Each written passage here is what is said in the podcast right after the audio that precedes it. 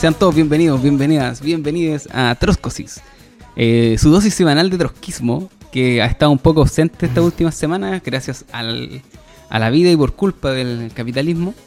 Eh, pero aquí estamos dándolo todo nuevamente. Me acompañan Joaquín Romero, Bárbara Brito y les habla Carlos Enríquez.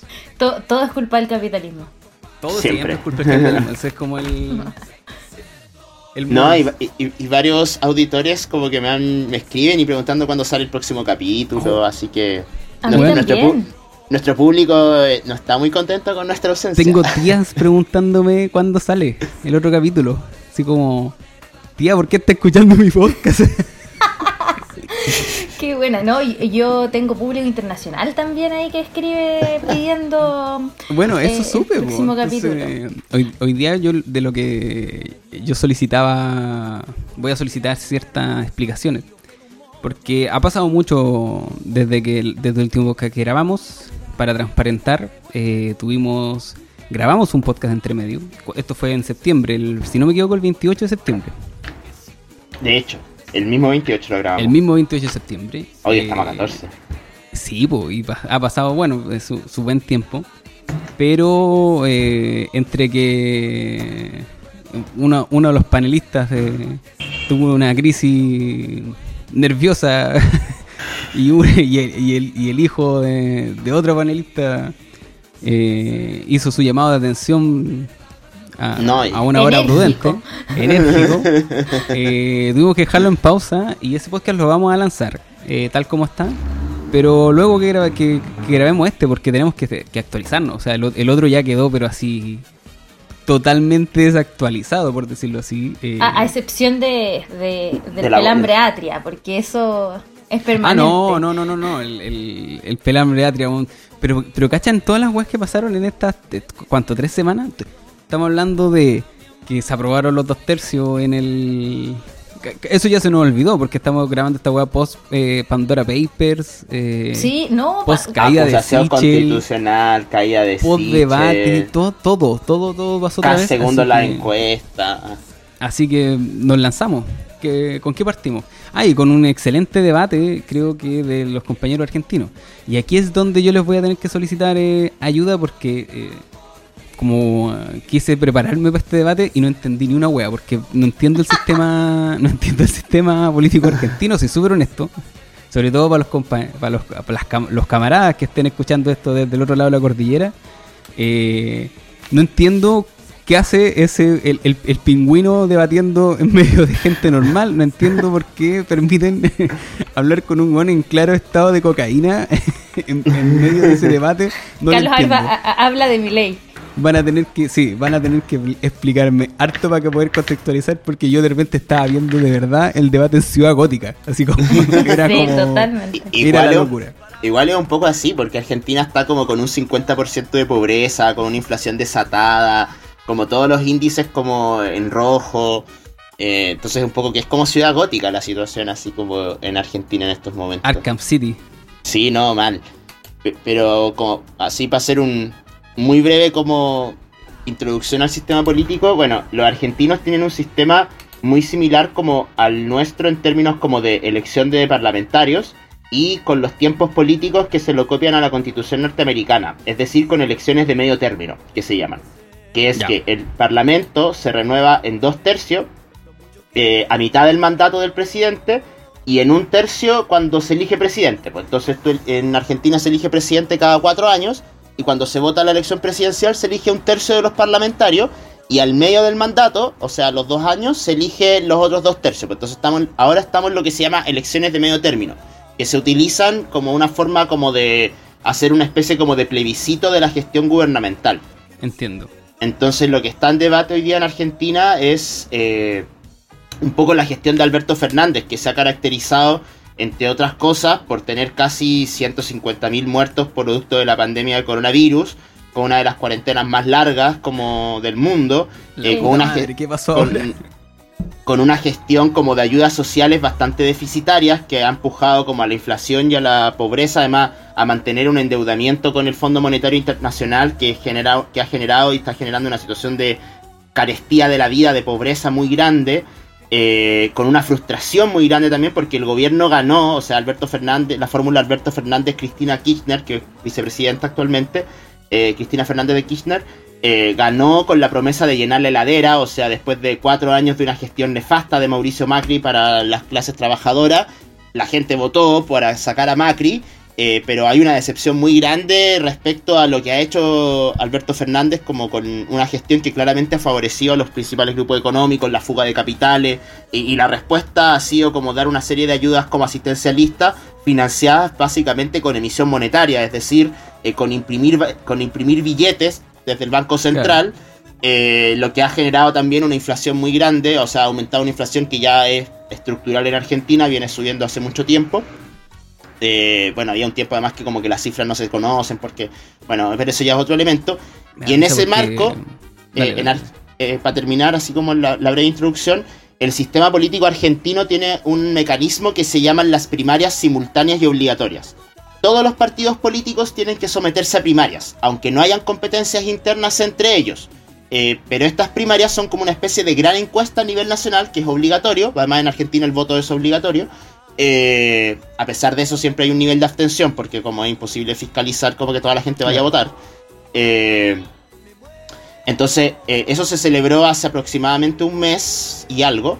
se celebraron estas elecciones primarias, entonces los partidos tienen la obligación de obtener un 1,5% de los votos para poder estar en la elección definitiva que es ahora el 15 de noviembre, muy cerca de las elecciones eh, acá en Chile. O sea, además estamos como en periodo electoral como simultáneo, tanto en Chile como en Argentina. Y el desempeño del FIT.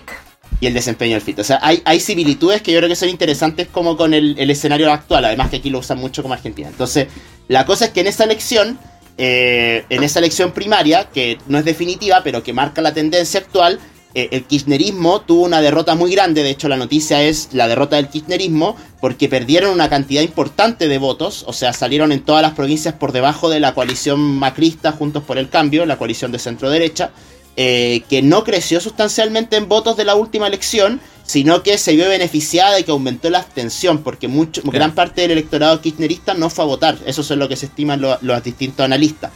Y además, eh, emergen dos fenómenos políticos que, es importante también para analizar. Por una parte, sobre todo en la capital, en Buenos Aires, emerge este fenómeno de Milei que sale con un 13% de los votos. Eh, la lista de Milei, Libertad Avanza, eh, en, Buenos Aires, que bueno, es un fenómeno que ellos se definen liberales, pero son ultrafachos. De hecho, acá tiene como unos live con Tere Marino, Vicky con Cass, que son unas cosas. Claro, si quieren de Vox.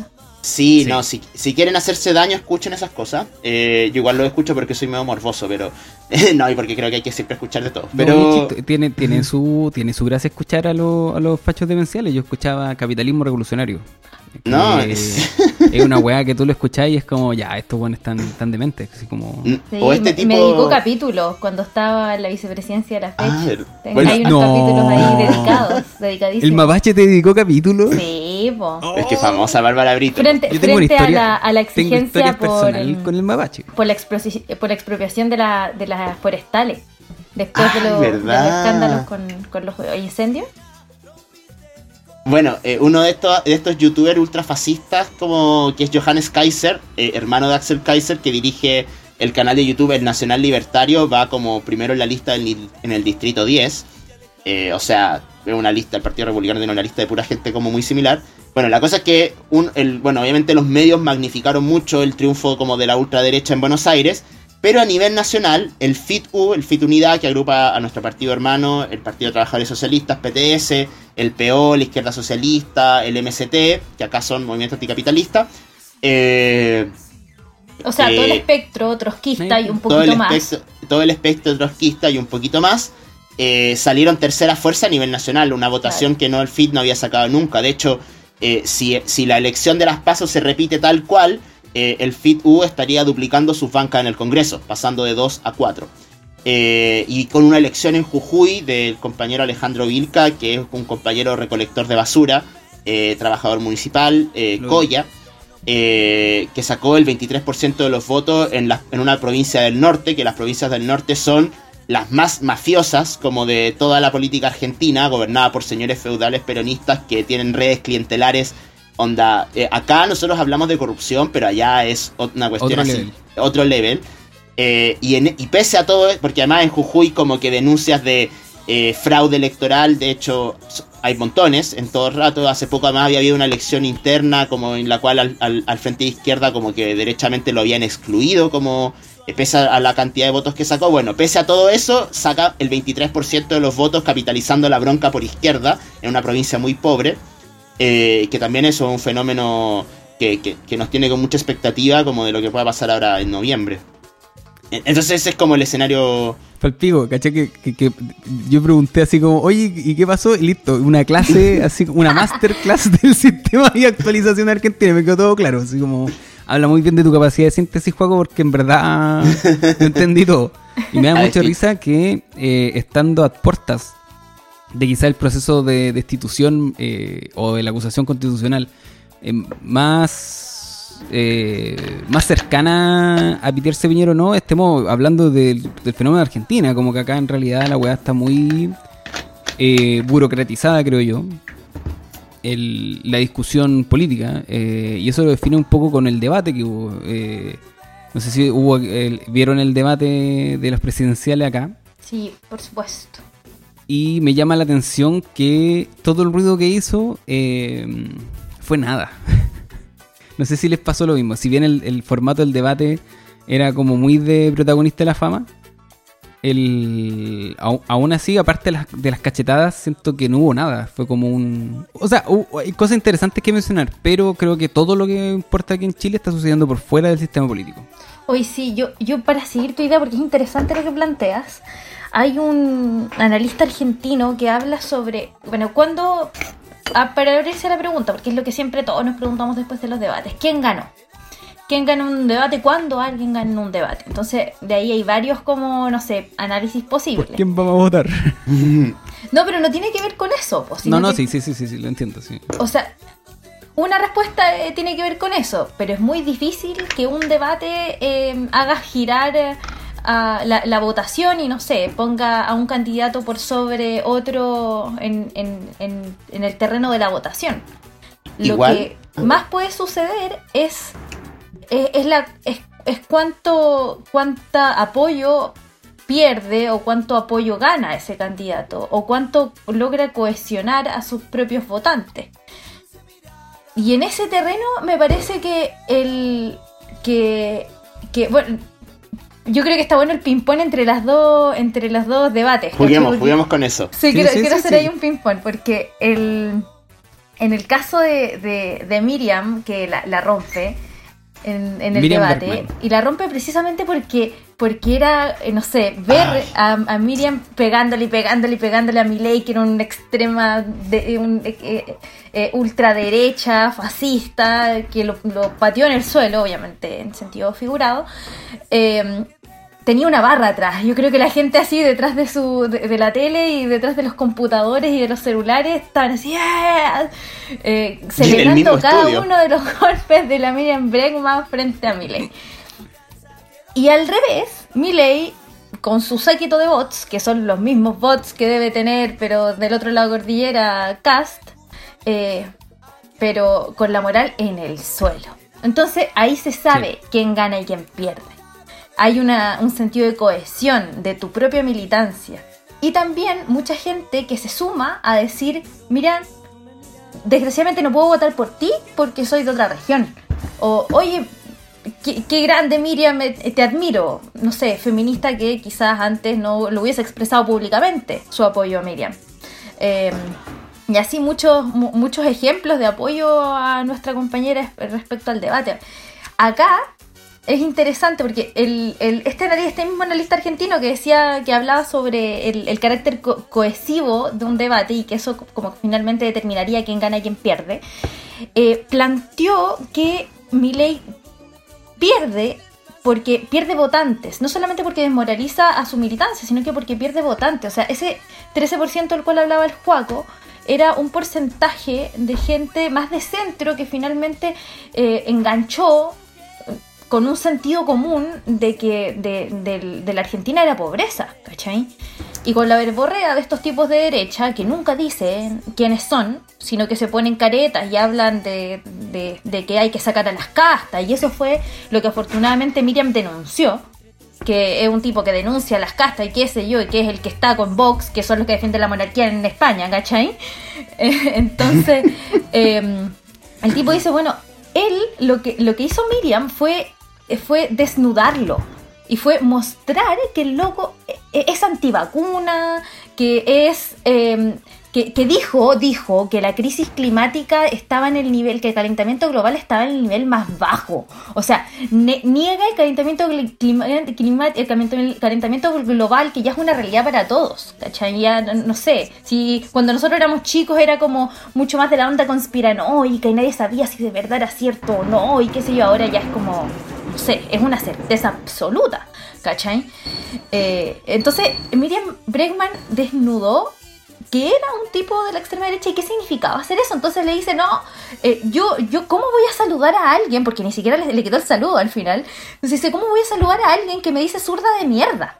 O sea, ¿de verdad puedo saludar a alguien que detrás de... claro, que detrás es que para mí es como un personaje de de cuento. Eh, eh, yo, yo, no entiendo el fenómeno de Miley. Yo como que puedo entender. Puedo entender el, pingüino, es pingüino, es pingüino Ciudad Gótica. y el pingüino gana una elección, de hecho, en Ciudad Gótica. Pues se presenta como candidato a alcalde. Sí, po. Yo entiendo, por ejemplo, Cast eh, es alto, rubio, representa a una de las familias oligárquicas más importantes de Chile en el sur, ¿cachai? Como de los buenos que llegaron, que mataron mapuches, que el, el papá es nazi, ¿cachai? Como que es medular en la historia de la derecha chilena. Y es representante de esta visión aria, como de, literalmente el, es la caricatura del, del, facho de derecha. De como, es lo más caricaturesco que podía encontrar. Entonces, y tiene esta, esta idea de como un discurso súper calmo, súper eh, sereno. Mi ley no lo entiendo, como que ahí tengo que meterme demasiado en la historia argentina para poder decir como, pero ¿quién puede, weón, creerle a este weón? Así como que es demasiado, es muy, eh, es, demasiado histrónico, ¿cachai? Como el pelo, los ojos rojos, ¿cachai? Como el discurso así como soy peligroso, como si, tuviera, si fuera un niño de 12 años, ¿cachai? Como intentando amenazar a, los demás. Creo que lo que más me llamó la atención de ese debate, del contraste como creo yo más interesante que hacer, aquí nos vamos a ganar bueno, el cerro de comentarios de Gula, que Piolet y Fracción. Pero yo consideraba que escuchar a Miriam Bregman era como ver un partido así del Boca con River. Y escuchar a Artés es como ver una jugada de ajedrez. Es como, ese es el contraste, ¿cachai? Como dentro de como, de como la representación de la izquierda aquí en Chile, en, en, donde estamos, es eso, era como que creo que, creo que son de las cosas más lo que más me llamó la atención de este debate, al menos, eh, bueno, no vi todo el debate de Argentina, pero del debate en Chile es como. Eh, partamos, yo creo que con como analizando el debate. Eh, yo, sí me gustaría partir con Artés, porque creo que lo hizo muy bien. Como que apretó todas las teclas que se le pide a un candidato, al candidato de izquierda tradicional. tiene su, su impronta de profe, como de, de izquierdista a la antigua. Y es el hecho de que le vaya bien, porque yo creo que, bueno, que Artel le fue como el hoyo en la primera elección donde se presentó, sacó menos votos que los militantes que tienen su partido. El, yo creo que esta elección sí le va a ir muy bien, va a capitalizar muchos votos de una izquierda tradicional. Eh, pero creo que es precisamente su éxito es la muerte de la tradición izquierdista chilena. Como creo que es precisamente el, hablando de tradición izquierdista, es como todo esto construcción de lo último, eh, no sé, desde eh, la UP hasta ahora, de, del discurso, de los símbolos, de eh, la semiótica, como la postura, el discurso, como todo esa toda esa esa pasión, por decirlo así, como todo ese, ese esa postura, creo que muere va a morir con las botas puestas. Creo que es el, el, punto de Artes. Creo que es el, ese es como el, es el capitán que se muere con, su barco. Que, Como que no creo que ese tipo de. Creo que eso es lo que yo al menos vi en el debate, ¿cachai? Como su minuto de silencio, de hecho, eh, que fue muy. Algo de nuevo, que, se le espera a un candidato del tipo de Artes. Eh, si bien fue bonito en lo simbólico, fue nulo en lo político. De hecho, lo político se lo regala a Matías del Río. ¿Cachai? Matías del Río hace el momento político al, al, querer, al acortarle el minuto de silencio. ¿cachai? Porque al final sigue siendo un caballero como levantando la mano, un puño izquierdo, así muy estoico y eh, en representación a, la, a, a, bueno, esta nueva víctima fatal que tenemos de protesta. No recuerdo su nombre. Eh, Denise. Lo, lo tienen, ¿Lo tienen por ahí? Sí, Denise. Denise. Eh, que de nuevo, eh, creo que, es una necesidad, pero también es la muerte de los símbolos. ¿cachai? Como que, creo que ese es el sector de izquierda, como eh, la extrema izquierda, ¿cachai? Como que creo que va, a tener que renovarse porque con el test se hunde. Se, hun- se hunde, pero así como con, de una manera wagneriana, ¿cachai? Así como con el candidato más escandalosamente tradición estalinista, eh, patriarcal de la vieja escuela. Creo que la vieja escuela se hunde con ese candidato y llama la atención considerando que en Argentina están en otra, así como el contraste es demasiado grande. Oye, yo, yo solamente terminar lo que estaba diciendo antes, eh, o sea, darle continuidad porque lo que dice Carlos me parece mu- muy importante. Yo no sé, yo creo que discrepo con la definición general, que es que le fue bien. Creo que el minuto de silencio es novedoso, es novedoso en Chile. Eh, fue del Caño, fue Nico del Caño quien hizo un minuto de silencio en Ah, sí. 2019.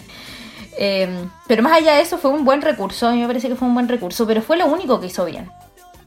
Porque después era, era apenoso para la izquierda, no para él, eh, porque claro, él se veía un caballero muy caballero, muy caballeroso en el debate, pero para la izquierda eh, fue demasiado, excesivamente caballero con cast.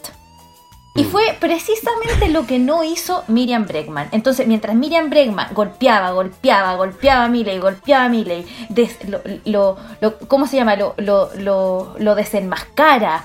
eh, y, y- y por eso, por eso, o sea, lo, que dice, para leerles lo que dijo este analista argentino, dice, Bregman aprovechó que Santoro, que era el, el candidato por frente de todos, que el del kirchnerismo, no podía confrontar directamente con Milley porque tenía que, que confrontar con la derecha de, de Macrista. Eh, entonces Miriam entró en el debate con Milley, que era como un, un campo, y ahí le estoy metiendo lo mío, ¿no? que era un campo eh, liberado, por así decirlo, y ahí, dice el analista, encontró oro. Bueno, eso fue, eso es hacer política, y ahí estoy de acuerdo contigo. Eh, eh, lo que hizo acá Artés no fue hacer política, entonces terminó dándose la mano con Cast y diciendo, y, y- y sacándole a Cast No lo puedo creer. estamos de acuerdo en algo. Uy, no lo puedo creer. Estamos de acuerdo. Se Y yo ahí dije, Se listo. lo cagó, casi se lo cagó, pero así de. Pero, de- de pero es que. Artés, Artés tendrá todos los votos que va a tener. Es verdad que le va, va a ir mejor que la, que la, eh, la candidatura basada, pero difícilmente va a ser un voto eh, estalinista ese voto. O, o, o, o por Artés. Va a ser un voto porque, porque, porque Boric es Boric y quiere. Y, Sí. es- y- qué sé yo, votó el acuerdo por la, por la paz con la derecha y con la exconcertación y acaba de, de grande Dauno Totoro que, que denunció a Lucía Damer, eh, pero acaba de integrar a, a una concertacionista. Y, que, y que pro- produjo un, un quiebre, o sea, eh, Andrés. Eh, ¿cómo se llama? Alejandro, Fielbaum. Alejandro Fielbaum. Alejandro Fielbaum se pronunció al respecto, denunció también, eh, si- no sé si siguiendo leyendo no lo de lo de Dauno, yo solamente sé, creo que el primero que lo denuncia abiertamente fue Dauno y Lucía No, Damer no, fue, le, fue, le fue él, responde fue Alejandro. Fue Ah, ya. Yo solamente sé que Lucía le respondió a Dauno. Sí. Entonces, el sí, pues yo creo que por ejemplo el, no te puede tocar cast y terminar así como dándote un besito con él, así como No, pues, ¿cachai? porque Ay, fue, fu- fue un momento muy de, de- de- de viejos flaños. Eso fue. Fue un momento, fue dos viejos jugando el, el ajedrez, po. ¿Cachai? Fue un, Yo- acuerdo yo- entre yo caballeros. Igual ¿cachai? quiero Como- defender el ajedrez, que igual es un juego que puede ser emocionante. Ya, Eh, sí, yo sí, creo, o sea, pero, o sea, digo como para el nivel de fomedad de Artés, como Que yo digo que ajedrez con jugada repetida, porque por, por eso saqué lo de Nicolás del Caño, ¿cachai? Yo. Pero eso yo- fue, fue como dos viejos como como jugando cacho ya, ponte tú, como muy... Oye, yo- si yo sé- primero, Dale. perdón. No, un, un pequeño contexto, que ayer fueron las el debate de los candidatos a diputado por la ciudad de Buenos Aires, que es como el equivalente al distrito 10 acá. Eh. Allá los distritos electorales son mucho más grandes en Argentina. eh, fue a través del canal Todo Noticias, que tiene un TN en YouTube. Eh, para quienes no lo han visto, lo vean. Está de hecho el debate completo. Eh, y en el perfil del, del PTS están los extractos de todas las, intervenciones de Miriam. Ah, Oye, a propósito, ayer en. no sé si hay, un podcast que se llama La Cosa Nostra donde oh, está Mirko Macari, Darío Quiroga y Alberto Mayol. Y ahora la weá lo dan por la red los miércoles. Y Mirko Macari, en su weón chanterío máximo, definió Artes como el LU es el máximo exponente de la tradición trotskista. Mm y empieza a definir a León Trotsky. yo como, ¿qué, este weón, qué le echó al copete, weón? Como, Oye, pero... ¿Dónde le... El empleado de Artés debe ser el más antitrotskista, así como el weón no, no, ha sido antitrotskista toda su vida para que en la tele, weón, lo llamen trotskista, weón. Así y, nosotros, y nosotros tenemos una tradición que yo, yo por eso, la pregunta que yo, que yo me hacía ayer era, ¿Mirko Macari o es un provocador o, o es, un ignorante? Pero me... Pero, pero es que me cuesta creer que sea ignorante, porque es un tipo tan culto, que habla de... es, que puede ser, provocador para, para nosotros. O sea, yo lo primero que salí diciendo es como, puta, antes que cualquier cosa no nos echen el muerto de arte a nosotros, ¿cachai? Como por último echen a nuestros mm. propios muertos, weón, si, cuando, si nos va mal en los debates. Aparte, nunca estaría a favor de un candidato que está a favor de la pena de muerte. Claro, o sea, hay, eh, yo, no, yo no, yo, bueno, podríamos profundizar en las diferencias ya más históricas con el PSAP, que son, son varias, eh, como podríamos hacer un especial de eso. Pero considerando que el, candidato Artes representa mucho más que su que su propio partido en estos momentos, yo solamente quiero definirlo como en su performance del, del debate. Eh, después, ¿qué, ¿qué, fue esa weá? Perdón. Aquí, esto, es como lo que nos, convoca a la izquierda, porque ya después el resto de los candidatos son mucho más fáciles de definir porque ya son parte de, la hegemonía normal. O sea, como decir que puta, la pelea de Jasna con Sichel es, interesante al nivel macropolítico del centro, pero eh, sigue siendo una pelea entre iguales, ¿cachai? Como son, son este meme de Spider-Man apuntándose uno al otro pero el eh, Artés es que está por fuera del sistema. Y de nuevo, o sea, después cuando le preguntan sobre el presupuesto y el buen dice como, no, weón, todo a poto pelado a la alameda, es como ese, con esa cuestión de como, no, yo no, no, no, no hablo en ingeniero comercial. Fue como, pero, pero caballero, si lo está. Caballero, se le pide una cosa, fue, así como... Fue una salida poética. Es que no sabía. ahí, quedó, ahí quedó de manifiesto. Gol. Ah. sí, van como 3-0. Depende, ¿dónde está ahí en, estos momentos? estamos escuchando esto en medio del partido de Chile, sí. Somos, esa clase de personas. no, querían escuchar el podcast, bueno, tuvimos que hacer ciertos esfuerzos. no, yo, yo quería retroceder un poquito a, algo que decía la Bárbara respecto como a los efectos del debate en, eh, en, las elecciones, porque, eh, bueno, después del debate acá en Chile eh, hay han salido muchos análisis y, sobre la mesa se ha puesto algunas encuestas como que últimamente, eh, porque esto de cuánto incide el debate en la votación, eh, es algo que se está estudiando mucho, sobre todo considerando que hay, bueno, un fenómeno como más eh, volátil a la hora como de tomar decisiones electorales, que, se, que se relaciona mucho con el fenómeno de redes sociales, como que ya el voto no es un voto como fidelizado por un sector, sino que es un voto más como pasional, de lo que en el momento yo creo que es lo mejor. Eh, también eso tiene que ver con la debilidad de las estructuras políticas, sobre todo de la izquierda, de la pro dignidad, que no tiene base orgánica. Bueno, ahí hay un montón de elementos para, para analizar, pero, pero por ejemplo en Chile eh, las encuestas han estado señalando que eh, alrededor de un 30 o un 40% de las personas considera los debates a la hora de emitir su voto. de hecho, por eso los debates, por eso se están haciendo más debates, eso, eso los analistas lo, lo, lo atribuyen a que hay una mayor politización del electorado chileno, o sea, hay un mayor interés por querer votar, y el segundo es las redes sociales. Entonces, lo que decía la Bárbara respecto como esta combinación como entre una buena performance y la capacidad de cohesionar a tus filas o a cohesionar a tu, a tu sector más duro para salir como a, a ganar, eh, es clave en un sentido, ¿no? Porque después un debate no es solamente la transmisión del programa, son todos los memes que se emiten, los extractos, eh, los comentarios, los Twitter, los golpes entre, entre distintos militantes. Entonces todo eso hace a la performance que tiene que tener un candidato. Entonces ahí, bueno, el, formato argentino en términos deportivos es mucho más entretenido porque además, no sé si, bueno, para los que lo han visto, eh, de partida, bueno, aquí en Chile están, estamos ensayando recién un formato más, porque siempre ha sido muy fome, o sea, no sé, por ejemplo, el debate del Distrito 10 era un formato, a diferencia del formato de, diputados de Argentina, era un formato republicano, fome, eh, de buenos modales, todo más o menos lejos, con tarjetita el de Argentina, la de partida, la música y las luces, era todo un ring de box y en un momento hacen pasar a los candidatos a enfrentarse frente a frente. Y los periodistas no intervienen mucho, a diferencia de acá, que como que se meten y opinan allá, los periodistas están como de referee, ¿cachai? Como ya, ya, ya, eh, bájenle un poquito, se pasan del tiempo. Eh, entonces, en ese marco, eh, dos cositas. Primero respecto a Argentina. Eh, yo creo que Miriam Bregman hizo una performance muy buena porque, como decía la Bárbara, eligió muy bien en quién focalizar el ataque. Porque una cosa es como atacar a todo el mundo y, criticarlos, y criticarlos a todos. Ok.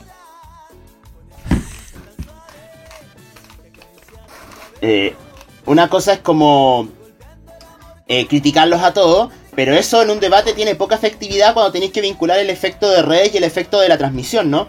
Eh, y ahí Miriam, que en el fondo, a Miriam Bregman está a un punto porcentual de integrar, de, salir electa diputada, según la, la, la según la, según las encuestas. Entonces, para ella era muy clave afirmar el voto, el voto duro, por una parte, y ganar este 1%, que de hecho, con las variantes de izquierda que no pasan el piso de las pasos, Miriam lo tendría. Y además, aprovechó la oportunidad de golpear a Milei cuando Santoro, en la centroizquierda, no podía. Y eso yo creo que fue algo que la logró diferenciar bien, tanto de la centroizquierda como eh, de, este voto antisistémico que está oscilando entre Milei y el FIT Unidad.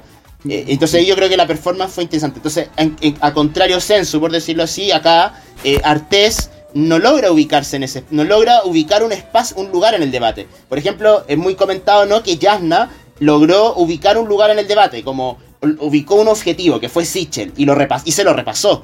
Eh, y se lo repasó además bien en un sentido, ¿no? Porque le hace esta pregunta provocativa del gas, como tirándole la cuestión, Sichel como que cae, y después Sichel cae con todos, cae con Boric, cae con Cast, cae hasta con Arte, o sea, Arte como en su performance podrán haber sido muy brillante, pero incluso Arte como que le logra como dar vuelta a la discusión, más allá de que haya sido poético, todo eso, como que Sichel no, no sale bien parado tampoco de esa discusión con Arte.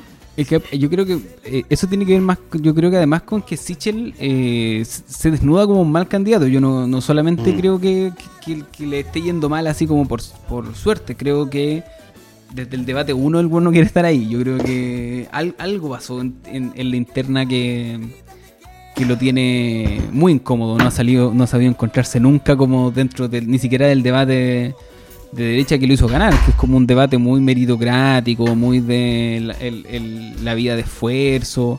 Y todos estos discursos como bien asociados a la derecha que también implantado además como en el resto de la sociedad.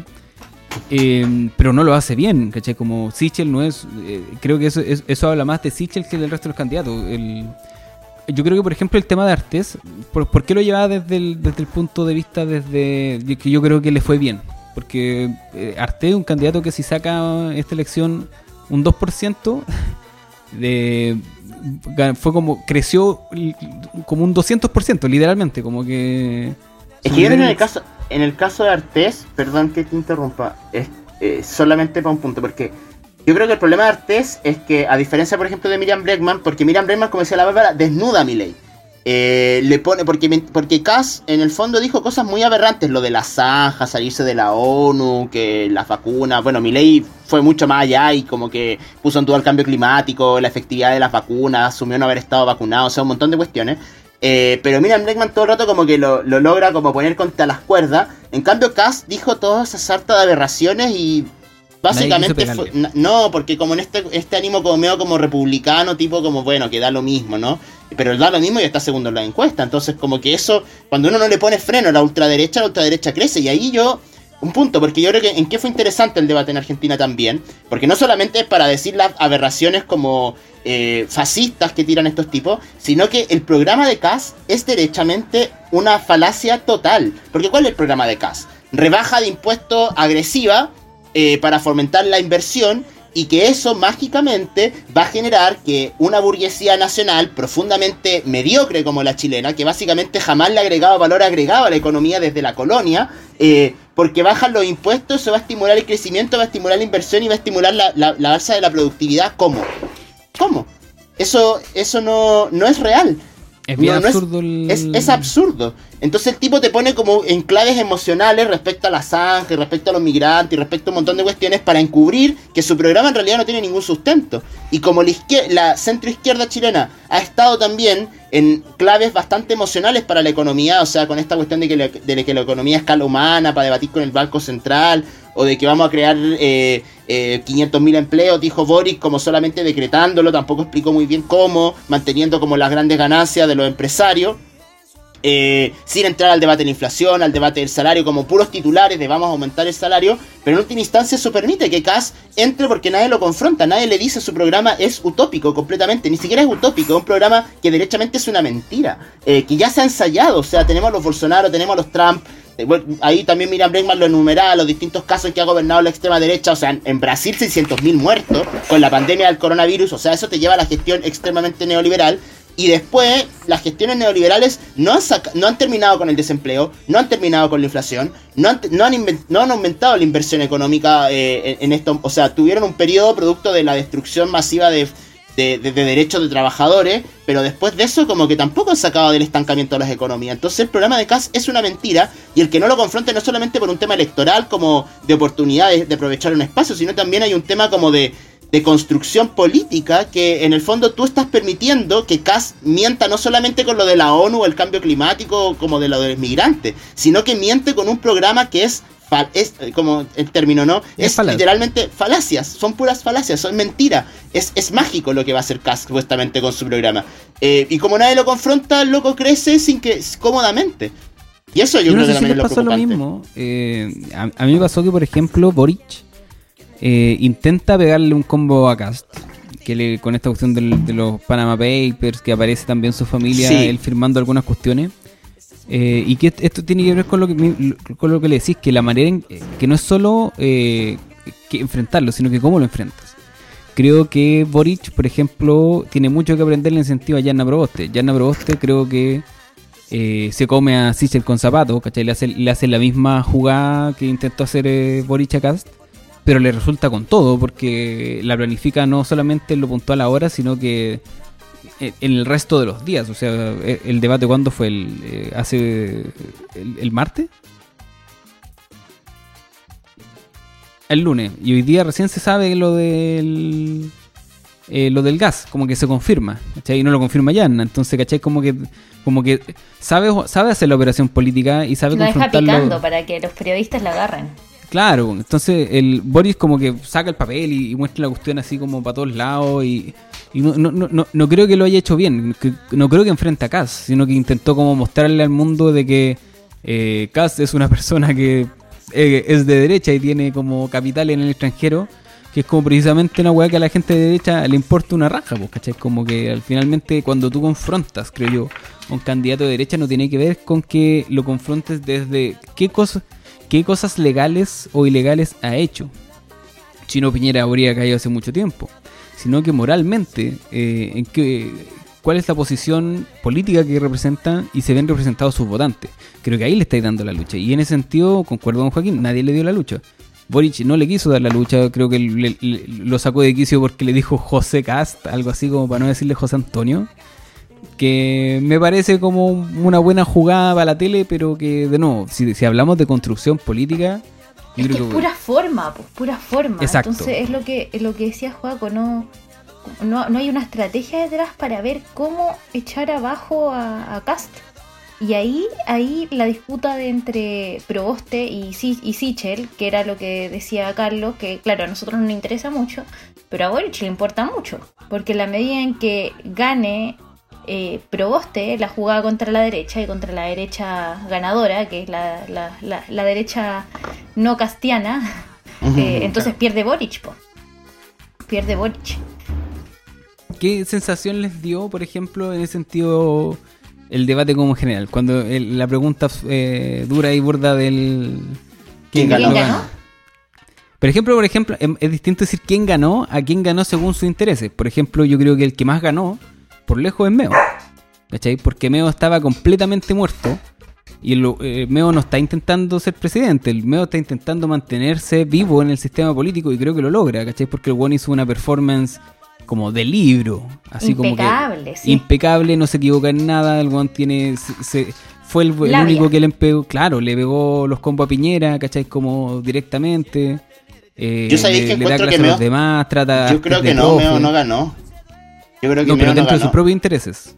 Es no, que yo ni creo que ganó Proboste. Yo creo Yo que ganó también. Proboste porque el objetivo, dentro de su objetivo, ¿cachai? Proboste ganó porque su objetivo era eh, ganarse, ganarse el centro. Ganarse el Sí. centro, para eso tenía que golpear a Sichel y, y, y en esa jugada le ganó a Boric. No, el- O sea, yo creo que Boric en un sentido sale como airoso del debate porque el loco logra mantener esta, esta, o sea, sigue con esta, con esta estrategia de mantenerse muy presidencial, de mantenerse primero, de no enlodarse, de como mantenerse más allá del bien y del mal, ensaya, o sea, hace un ataque a Kass simbólico en un sentido que esto de los Panama, de los Panama Papers, de la inversión en Panamá de Kass, y un poco es también para la galería, ¿no? Para mostrar, ven, nosotros somos los demócratas que se enfrentan al fascismo, bla, bla, bla. Eh, pero porque tenía que hacerlo en un pero sentido. con ideas, bro. Claro.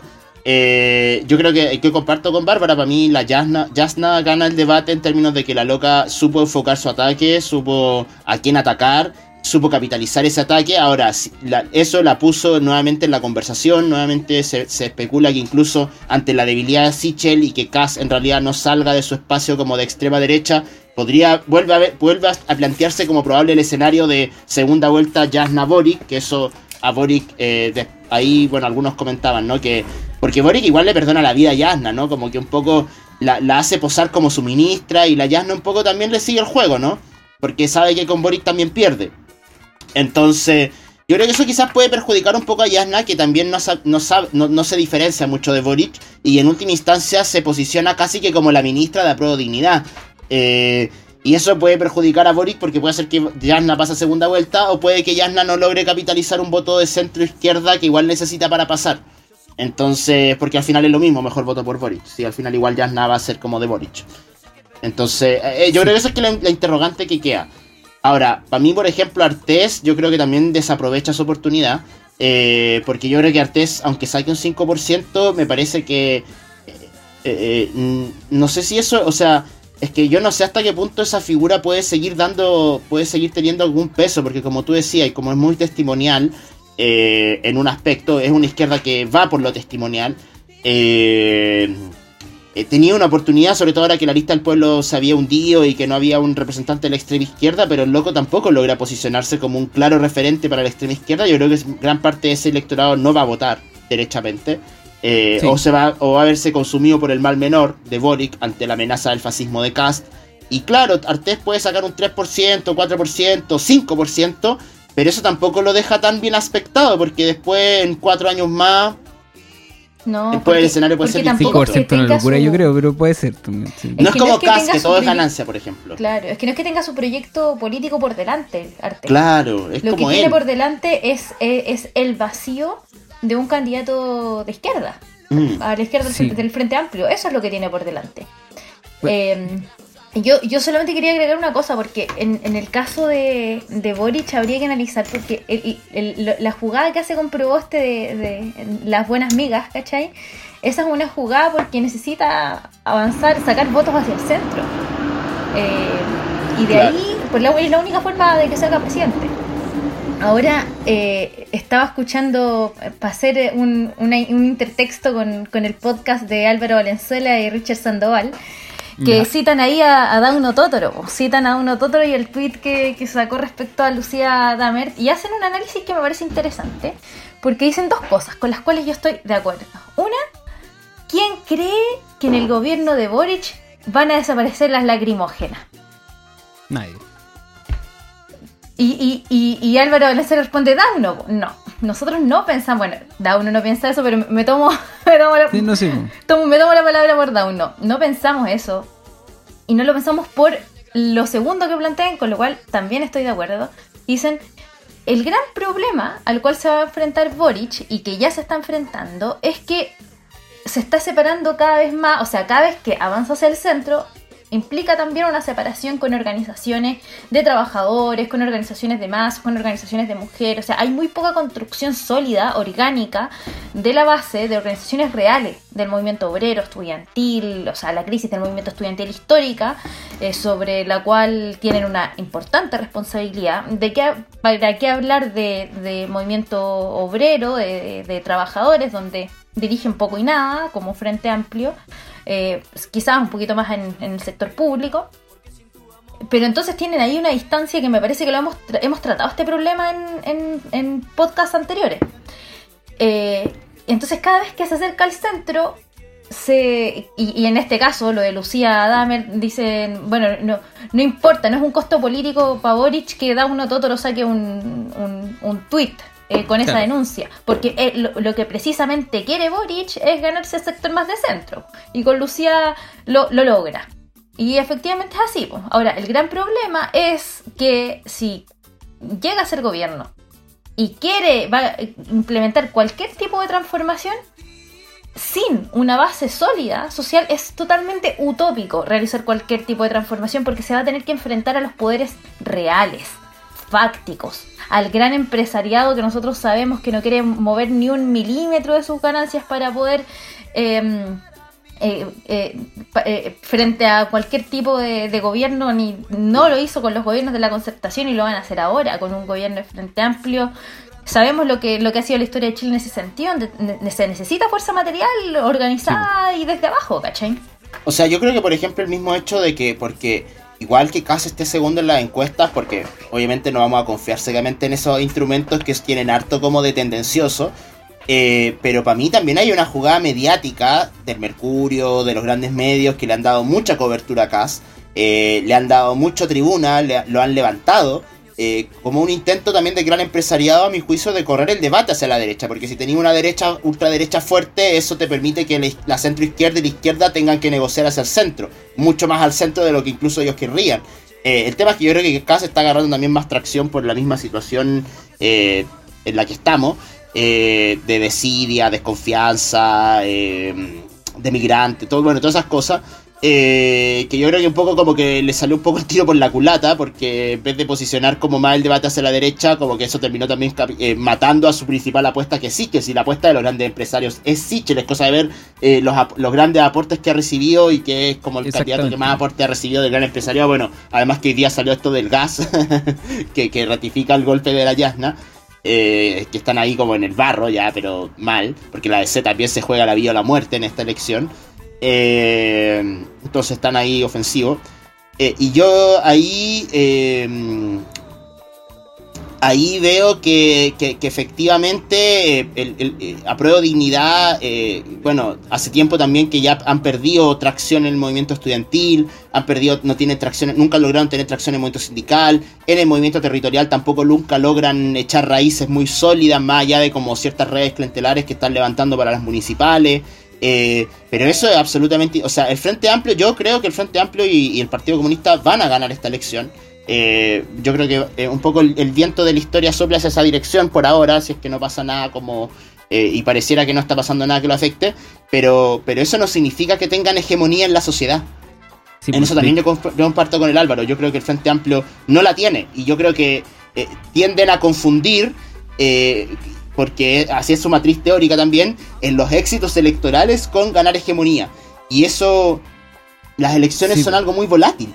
Un día sí, un día no, un día uno puede ganar una elección, un día la puede perder, pero las elecciones reflejan estados de ánimo, de la correlación de fuerzas de clases sociales, eh, que es, una, es un medidor, es una encuesta también en última instancia y que el Frente Amplio gane no significa que tengan la hegemonía para imponer su proyecto político y, no tienen con qué construir esa hegemonía tampoco, porque no tienen base social para ganarle a los poderes fácticos del gran empresariado que manejan los medios, las universidades, el ejército, la policía, eh, el parlamento, los tribunales de justicia. o sea, creo que se demuestra en que han guardado, o sea, no podemos decir que han guardado silencio ante el actual estado de excepción que se, que se impuso en la Araucanía, pero no han hecho absolutamente nada con todos los, los parlamentarios, constituyentes que tienen para poder frenar la barbaridad que está sucediendo en el sur. O sea, no hicieron, no hicieron nada con el asesinato de Denis. Creo que teniendo el silencio el silencio incómodo que se produjo, se produjo desde la constituyente, a raíz de este hecho que debió haber encendido todo. Una comisión eh, investigadora, por último, ¿no?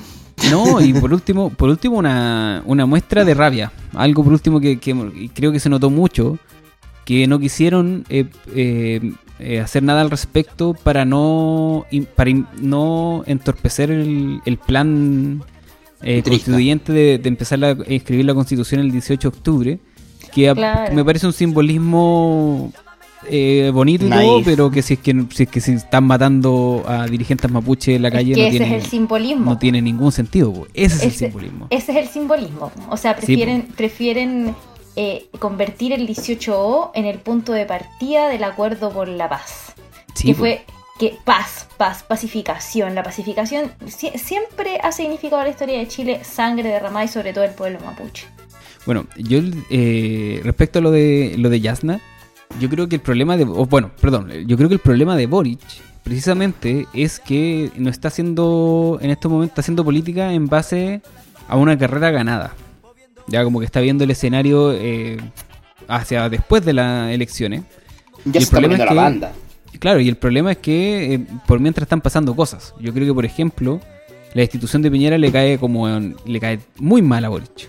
Muy mal a Boric porque Boric necesitaba, eh, y el Frente Amplio necesita, necesitaba a Piñera vivo, parte de por qué lo salvan, como excusa para precisamente su gobierno perseguirlo, ya sea después de, ganar las elecciones o de, excusarse en Piñera cuando las cosas no estuvieran saliendo bien. Nosotros eh, sabemos de que el próximo gobierno va a estar difícil de que gane quien gane, ¿cachai? Como por todas las condiciones que están sucediendo.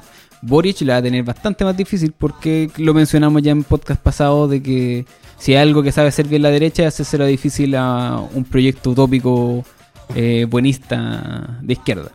Pero además creo que eh, podría capitalizar eh, extremadamente bien una institución de Piñera creo que la institución de Piñera no está descartada, como, como nunca antes.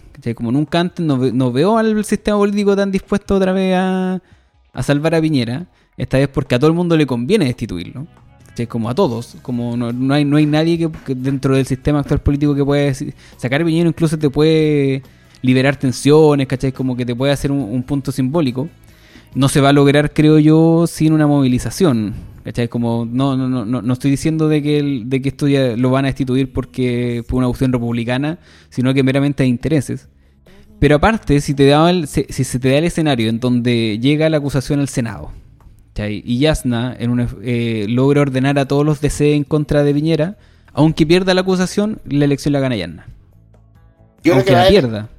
Yo creo que va a depender de, de algunas cosas, porque O sea, yo comparto que creo que. Porque uno de los problemas que tiene el gran empresariado. Yo creo que el problema del gran empresariado no es Boric en particular. Porque saben que Boric es una persona que es completamente como manejable. El problema es las expectativas que genera el programa de Boric. Porque si bien Boric está tratando de ganarse un voto al centro, es muy probable que una más importante de esos votos sean votos de izquierda. Y, y, de todas maneras, la, la, la, la, imagen va a ser la izquierda gana la elección en un sentido. Eh, por, por, pánico de los fachos, por simbolismo, por un montón de cosas que podemos analizar en otro momento. Eh, el tema es que qué va a pasar con esa expectativa, porque con todo lo que ha sido los retiros, que incluso forzaron la institución, o sea, la sola expectativa, lo que, te, lo que te habla de lo que lograríamos si, es que se, si se hubiese transformado en movilización, ¿no? Pero la sola expectativa de obtener eh, ese, ese dinero de parte de la FP generó una crisis institucional en tres ocasiones, eh, y vamos por la cuarta, eh, al punto de que ya muchos hablan de parlamentarismo de facto, incluso, o sea, eh, descuelgue en, la coalición oficialista, bueno, todo lo que hemos visto durante todo este, durante todo este tiempo pandémico. Eh, ¿Y qué va a pasar cuando ya Boric esté en el gobierno, la, cosa, la, cosa, la convención constitucional esté andando y, tú no vayas a poder solamente decir, bueno, no, espérenos 10 años más a que, a, que, a, que, a que hagamos como nuestro programa, ¿no? Yo creo que el ánimo de desconfianza y de, y, de, y, de, y, de, y, de, y, de, y, de, mm, Ah, se me va la palabra. Y de expectativa eh, por soluciones como inmediatas, porque estamos pasando una situación económica muy compleja después de la pandemia y la crisis económica, eh, hacen que el tiempo no, no sea como un material de, libre disposición de prueba de dignidad. Entonces, y, y, los empresarios necesitan como que esto se pacifique en un sentido, ¿no? Entonces, para mí, que Piñera caiga eh, es una forma de descomprimir esa expectativa también, ¿no? Porque por último, bueno, podemos esperar un tiempo más para las pensiones dignas, pero al menos se fue este asesino de mierda. Se fue Piñera, ahí hay que ver cómo calzan los tiempos, porque en la Cámara de Diputados se va a estar votando sí o sí en, antes de la primera vuelta. Ahora, en, en el Senado eh, mm, todavía es un interrogante si se va a votar antes de la primera vuelta o entre la primera vuelta y la segunda vuelta. Entonces, puede que Yasna no alcance a capitalizar lo suficiente, o puede que si gana prueba dignidad, como que eso sea un aliciente para que ya todos voten su destitución. Sería la primera destitución de un presidente por el mecanismo de acusación constitucional. Eh, no es menor. de la constitución. Mira, yo, yo no sé, yo no sé. Eh, entiendo, creo que sí es una posibilidad lo que ustedes dicen de que se pueda votar al fin alguna de las tantas acusaciones constitucionales que se han realizado y que y que no, perdón, acusación institucional que se, que se han realizado y que no han llegado a buen puerto. Puede que esta vez llegue a buen puerto, sin embargo, por las razones que decían, para descomprimir las expectativas y, eh, sin embargo me parece que o sea, recordemos que está bebeado. Está bebeado. Sí, pero está Paulina Núñez, que le tiene, pero así, desde, la derecha no hay nadie más ah, que odia a Piñera que la Paulina Núñez. Pero tú crees que la Paulina Núñez va a votar en. No. Ah, hay algunos diputados que ya, han, adelantado. Ya hay diputados de derecha que han adelantado que se están abriendo a votar a favor. Si eso o sea, en el Senado necesita dos tercios. Yo creo que eso ese es el elemento como más complejo, porque requiere que cinco. Claro, ahora, me, parece, o sea, lo, que la problematización también me parece, o sea, puede ser, pero aún así, sin movilización en las calles, porque la movilización en las calles no solamente, o lo que planteamos, no solamente para poder para que caiga Piñera, sino que tiene que ver con cómo sostener un país en adelante. Porque nosotros no queremos que se vaya Piñera para que llegue otro igual o para que haya un régimen presidencialista igual que este, o para que la convención constitucional siga su curso eh, para cambiar tal o cual eh, reforma cosmética dentro de la, de la constitución actual, sino que la movilización tiene que ver con una experiencia de organización y de autoorganización de las masas para poder tomar en las manos sus propios destinos y poder pensar en otra sociedad distinta, donde los trabajadores y las trabajadoras gobernemos. O sea, yo creo que ese, ah. perfecto, y ahí ya. Yo creo, que ese yo creo que ese es un escenario como que claramente nos convendría mucho más a nosotros. Pero para mí no es descartable que sin movilización Piñera caiga. Yo creo que lo que frena que caiga Piñera es que sería un golpe tan fuerte a la figura presidencial, más allá de Piñera. Porque incluso ya, pensemos en términos de, de costos. ¿Quién asume? Ya, asumiría el ministro Delgado durante 10 días, el Senado después tiene que nombrar otra persona eh, según lo que establece la constitución, que gobernaría dos meses eh, hasta que suma el nuevo gobierno. Eh, para mí el, problema no, ese no, estoy hablando de, posibilidad real, o sea, creo ah. que o, de, conveniencia. yo estoy de acuerdo contigo, o sea, si pasa no va a pasar en estos términos de movilización de masas porque porque la Convención Constitucional hizo retroceder la lucha, o sea, eh, fue un desvío y ese desvío implicó el retroceso de una movilización de la rebelión del 2019, fue un desvío de esa, de esa movilización. Ahora, eh, es eh, en cambio, no, es tampoco una ganancia, ¿cachai? Esa, esa vía. yo solamente quería poner, poner eso sobre la mesa, de que aún, aún a través de una, de, una acusación por arriba, se caiga Piñera, no, no, no es que sea bueno en sí mismo eh, y que el resultado eh, entonces eh, implique, no sé, que no haya impunidad, que haya juicio y castigo, que se liberen a los presos de la revuelta, que todas las cosas que queremos, sino que puede ser otro mecanismo más del régimen para poder mantener las aguas calmas. Entonces, por eso la, la necesidad de fortalecer la autoorganización por abajo no tiene que ver solamente con echar abajo a Piñera, porque sabemos que perfectamente puede pasar a nivel institucional, sino que tiene que ver eh, con, con, lo que viene después. Claro. No, o sea, de ya. ojo que, que, ahora hay estado de excepción en, en, la zona Magro Sur y todo entonces, lo que pueda pasar de aquí en adelante hasta antes de, de que se vaya, de que haya las elecciones, es mucho. O sea, lo que sí ya es que la centro derecha como proyecto político, como del empresariado, está atravesando una crisis muy profunda porque en el fondo es un proyecto, bueno, no solamente en Chile, sino que en todo el mundo, son proyectos políticos que tratan de hacer una serie de reformas pro mercado la correlación de fuerzas necesarias para implementarlo. Entonces, en ese marco es que emerge la extrema derecha como una nueva alternativa política. Bueno, el fascismo y la extrema derecha siempre han sido alternativas de última ratio en un sentido para los empresarios cuando ya necesitan poner orden y frenar el ascenso como de las masas. Eh, entonces yo no, por ejemplo, no creo que cascan en esta elección, pero queda aspectado para la siguiente.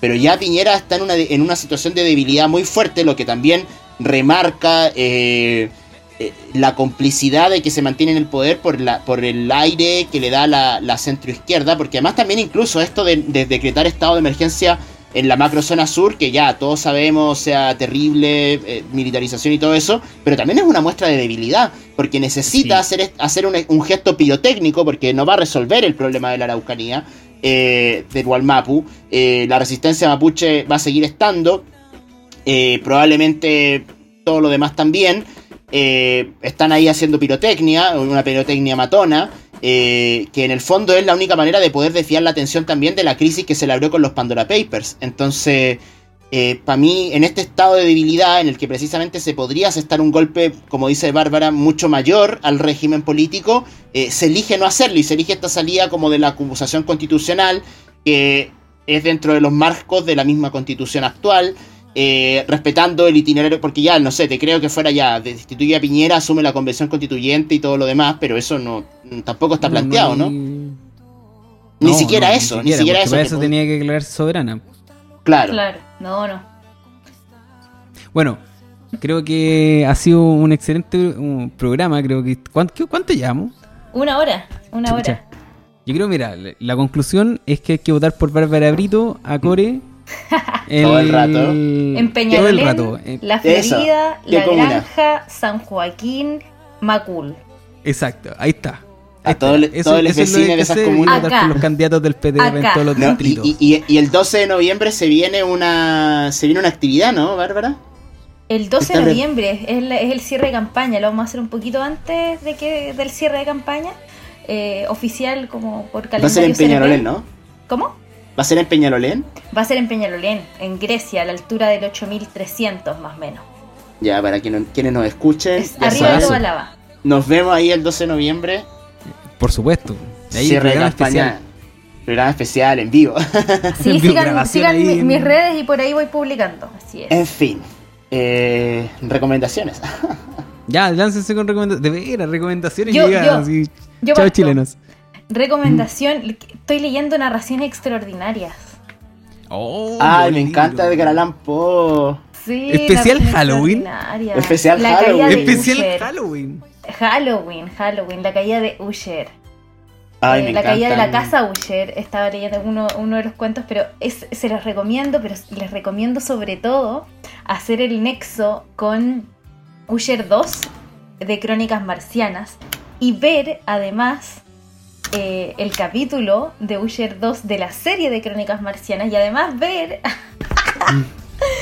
el, una miniserie de, de la caída de la casa Usher de Alan Poe. Bueno, todo eso junto, Halloween, noche de Halloween si está aburrido, si no tiene carrete, yo mm. me sentaría a leer esos dos textos, a ver las películas, la serie y... Yo creo que Bárbara sale no debería de hacerte un análisis para la izquierda diario. de esos dos cuentos, me, gustan me gustan los análisis como Halloween izquierda diario nos matan, así ya Oye, no, pero es que es muy bueno, porque en el caso de Ray Bradbury es como toda una reivindicación de la literatura pulp norteamericana, ¿cachai? Como de toda esa literatura under de, de, las revistas que no, no, no permitían que se desarrollara como con tantos designios morales. Te lanzaste el medio tema, sí. Si piensas que la eh, ciencia ficción del principio de siglo es toda colonialista e imperialista. Entonces, todo se trata sobre precisamente ingleses blancos que van a lugares exóticos a dominarlos. Como Ray Bradbury fue el primero en decir, bueno, con Asimov también, en dar vuelta a la ciencia ficción. Claro, ¿no? Y en reivindicar este, estos géneros de eh, que, estaban como en la ultratumba, pues, ¿cachai? O sea, estaban en estas revistas que no estaban tan eh, determinadas por los designios de la crítica, de, de, los críticos literarios norteamericanos del momento, o de las vacas sagradas tipo Hemingway, entonces... Bueno, ya hay otro tema. No, otro, ya, weón. otro podcast. ya, te sacaste un podcast así, pero. Además que recordemos que Ray Bradbury es como literatura de protesta, yo creo que de las mejores, porque además escriben, escriben toda una época de persecución a las ideas comunistas muy fuerte en Estados Unidos, ¿no? Todo el tiempo el macartismo. Bueno, Fahrenheit 451 es una crítica muy abierta a eso, y Crónicas Marcianas también. También. Eh, yo tengo una contrarrecomendación. el juego Ya. del calamar. Fome. Eh, predecible. Me la vi entera. Eh, fome. Como que si la van a ver, vean otras cosas. Es que si vieron los juegos del hambre es lo mismo, solamente que como versión coreana. Interesante sí el hecho como de la crítica como a la sociedad capitalista y de cómo las deudas nos llevan como a la miseria y los ricos se entretienen con nosotros. Sí, eso tiene un punto. eh, pero para eso está Parasite. No sé, como que larga, predecible. No sé, a mí no me gustó. Ya, me parece esa, esa anti-recomendación porque. Anti-recomendación. Por ejemplo, eh, Juegos del Hambre se basó en una en un manga y en una película, eh, Battle Royale. Eh, y tanto el manga como la película son como el hoyo. Así que la- toda la gente que, que todos los, los otaku así como, no, que Battle Royale, bueno, es una weá muy pornográfica, muy muy exagerada, eh, Battle- la- las dos Battle Royale. Y creo que Juegos del Hambre es un, es un gran, es un gran, una gran eh, obra. Sobre todo como en este, este aspecto de novela juvenil. Hoy de recomendación. eh, he visto tan poco, pero siguiendo, creo yo, de eh, eh, la recomendación de Bárbara, eh, también entonces iría por leer cómics de terror antiguo. Ya, el cómic de terror antiguo, eh, Creep, eh, Eerie, eh, los cuentos de la cripta, Tales of the Crypt, eh, Creep Show, son cómics que nacieron desde la contrahegemonía norteamericana y nacieron todos prohibidos. Se prohibieron en, en la cultura norteamericana en una cuestión que se llama el Comic Book Authority, que eran literalmente un grupo de, de, de evangélicos fachos, ¿cachai? Que le, pon- que le ponían un sello a los cómics que tenían que ser como pro pat- eh, patriota, eh, con buenos valores, no podían matar a nadie. ¿cachai? Como que lo- lo- los héroes tenían que ser valores súper eh, A conservadores. nadie que no fuera gringo, por supuesto. No, por supuesto.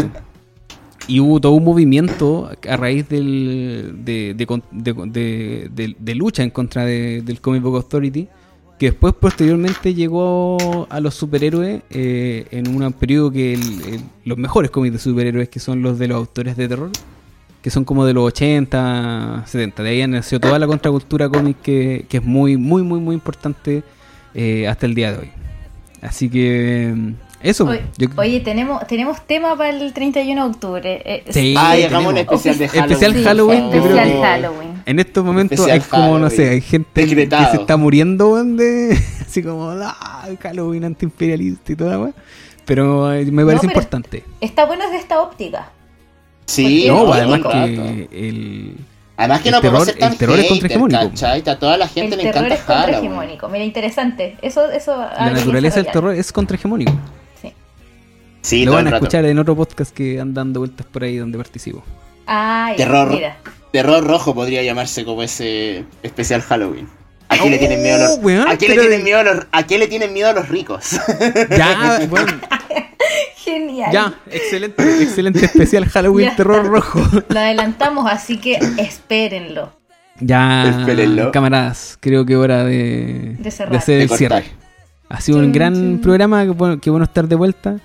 Y esperemos estar también que eh, tener eh, más eh, eh, sacar más capítulos. Eh, siempre además eh, eh, pidiendo compresión a, a todos nuestros radio escuchas. No sé si se llaman radio escuchas, pero eh, de que sí, que est- esto se hace, se hace, sí, se hace con el, con nuestro, con el amor al, al trotskismo, como todavía en nuestras vidas de repente se, o, o- o la- las penurias del capitalismo se interponen en, en querer Sí. grabar más y más capítulos. Y si alguien después de todos estos podcasts quiere entrar a militar, nos, nos avisa nomás. No avisa, sí, dale nomás. Así, así te vaya a hacer. Se, se la- nos Deberíamos- lanzamos. deberíamos- Ya nos desatamos. Debe- Deberíamos lanzar un sorteo así como de el invitado, como sigue para un ser sorteo invitado. como gánate una militancia en el PTR, manda asterisco El- el- el 360 No, una carta Inés Ah, ahí sí que nos retan, ahí sí que nos retan. Como el que, el, que, el que dicen que dan en el PC, como, no, yo tengo el carnet del partido. Los bolcheviques daban carné, ¿eh? Ojo, yo, yo espero mi carné. Ya, ya cámaras. Ya. Nos Ya, vemos. Nos vemos, vemos. chiques. Hasta luego. Chau. Si te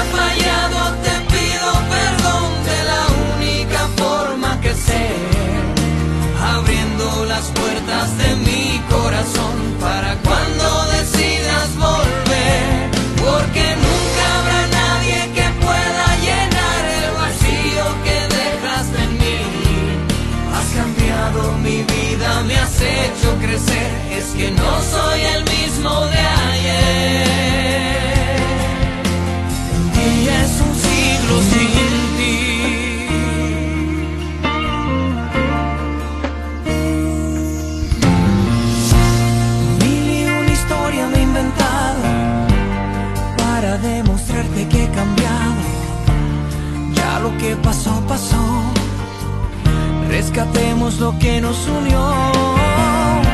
Que todos aprendemos de nuestros errores. Solo yo te pido que ahora me perdones. Pero ¿quién me iba a decir? Qué difícil es vivir. Y ahora que no estás aquí, me doy cuenta cuánta falta